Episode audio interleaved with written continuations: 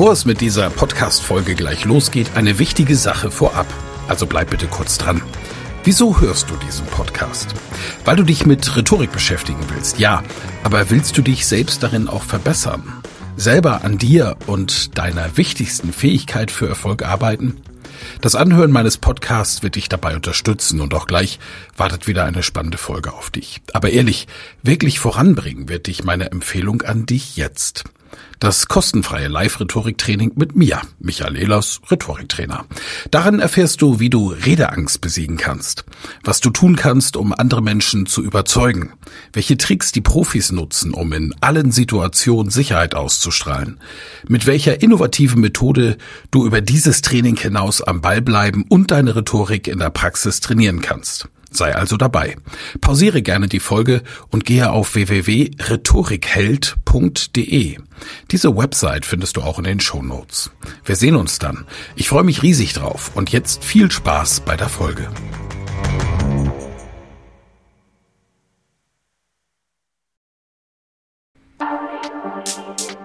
Elas Rhetorik Podcast. Wer was zu sagen hat, der sollte reden können. Ihr Rhetorik-Podcast für Management, Kommunikation und Strategie. So, meine Lieben, heute gibt es was zu lachen, mal wieder. Herzlich willkommen zur sechsten Folge im zweiten Kapitel Positiv formulieren.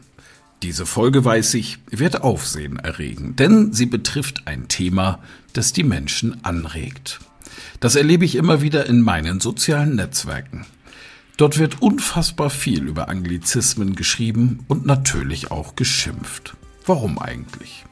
Roundabout könnte man doch sagen, dass durch die Anglizismen die deutsche Sprache nur gepimpt wird. Oder meine lieben jugendlichen Freunde? Ja, was ich damit sagen wollte ist, vielleicht helfen diese Anglizismen ja auch bestimmte Dinge klarer zu stellen.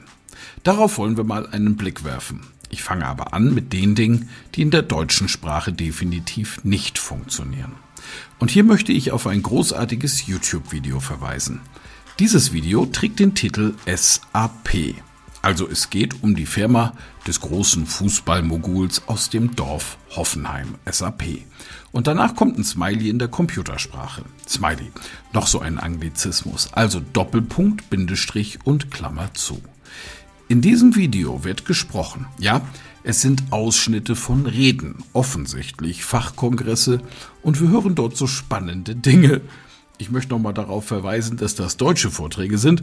Dinge wie Enterprise Education Integration. Ansonsten achten wir darauf, dass eine Reihe von kontextsensitiven Operationen, um die ganzen OLAP-Funktionen auszulösen, notwendig sind.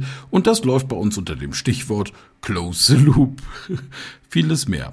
Besonders gefällt mir der Schluss. Wir können alles außer Hochdeutsch. SAP. Lustig, ne? Hören wir doch mal rein.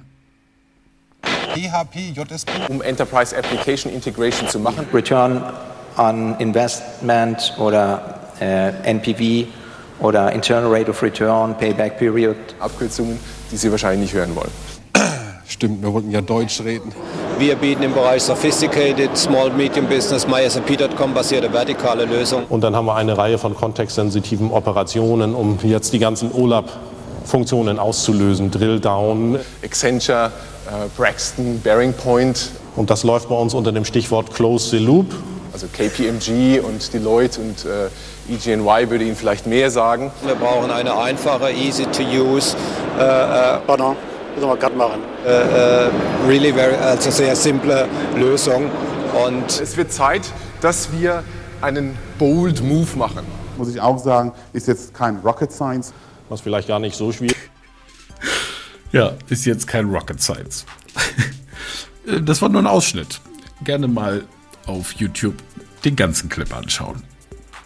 Auf jeden Fall weiß ich nicht, wie viel Sie von diesen Begriffen, die wir eben gehört haben, verstanden haben. Ich trotz einiger guter Englischkurse nichts. Dennoch kann es natürlich sein, dass man auf Fachkongressen seine Zielgruppe trifft, die diese Anglizismen gut verstehen und vielleicht werden sogar mit diesen Anglizismen Dinge so angesprochen, dass sie in deutscher Sprache gar nicht so präzise formulierbar sind. Ich weiß es nicht. Ich kann es nicht beurteilen, da ich es nicht verstehe. Was ich aber verstehe, ist, wenn ich vor meinem Fernseher sitze und mir Werbung anschaue. Und auf was wir da treffen, das ist teilweise ja wirklich zum Brüllen. Der klassischste Fehltritt im Marketing in der Werbebranche ist nach wie vor die schöne alte Geschichte des Parfümhändlers Douglas zum Thema Denglisch. In der Werbung habe ich einen tollen Artikel aus dem Jahr 2004 gefunden von Jochen Leffers, der bei Spiegel Online erschienen ist unter dem Titel Komm rein und finde wieder raus.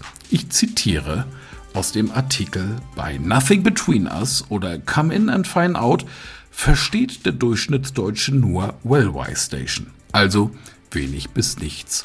Bei Messungen des Hautwiderstands fand eine Dortmunder Diplomandin heraus, dass Werbung auf Englisch einfach nicht ankommt. Die Kölner Endmark AG hatte in einer repräsentativen Studie untersucht, ob englische Claims überhaupt verstanden werden.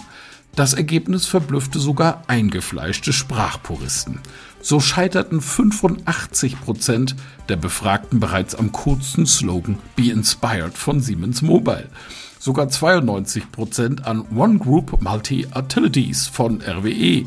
Annähernd korrekt übersetzen konnte die Hälfte Every Time a Good Time von McDonald's und There is no better way to fly von Lufthansa. Verheerend fiel der Test bei anderen Sprüchen aus. So übersetzen viele Teilnehmer den Slogan Come in and find out Douglas mit Komm rein und finde wieder heraus.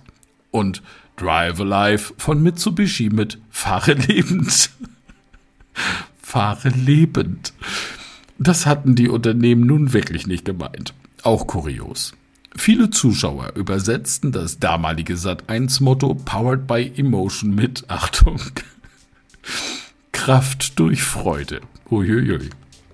Ehrlich gesagt, auch wenn ich diese Automarke nicht fahre, so lobe ich mir dann doch lieber den Claim, den Slogan von Audi. Vorsprung durch Technik. Damit kann ich wenigstens was anfangen. Und ich glaube, die meisten Deutschen auch. Klar, es ist Deutsch. Bei Denglisch wird es nicht besser.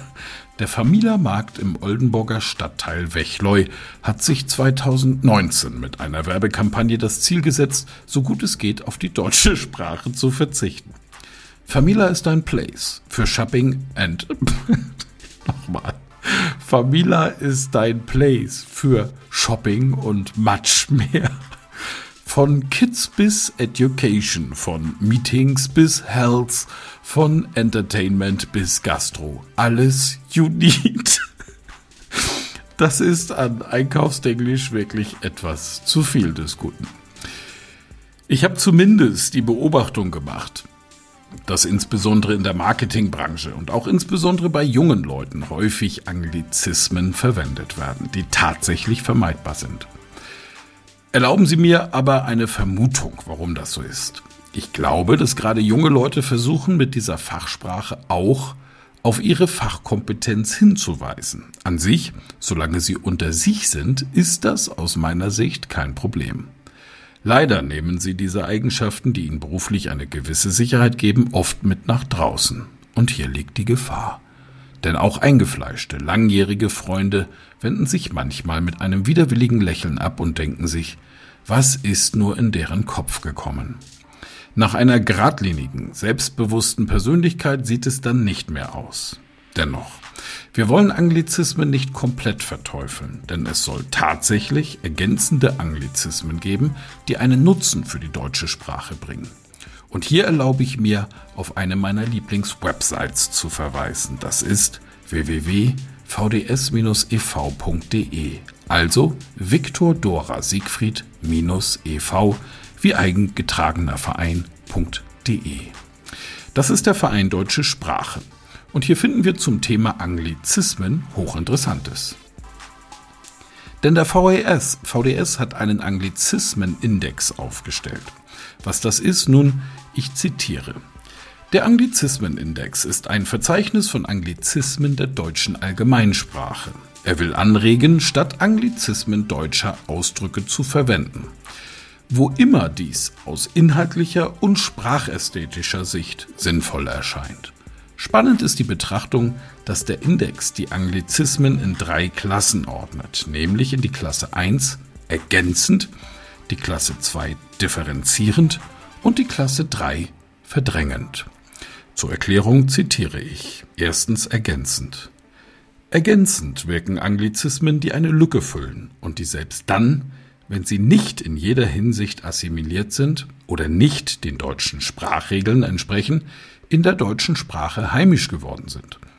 Deutsche Übersetzungen sind hier dennoch wie bei Fremdwörterbüchern angegeben. Beispiele Baby, Clown oder Interview. Klasse 2 differenzierend. Differenzierend wirken Anglizismen, die einen neuen Sachverhalt bezeichnen, für den eine deutsche Bezeichnung aber noch zu bilden ist und oder durchsetzbar erscheint. Vorschläge für deutsche Entsprechungen werden dazu angeboten.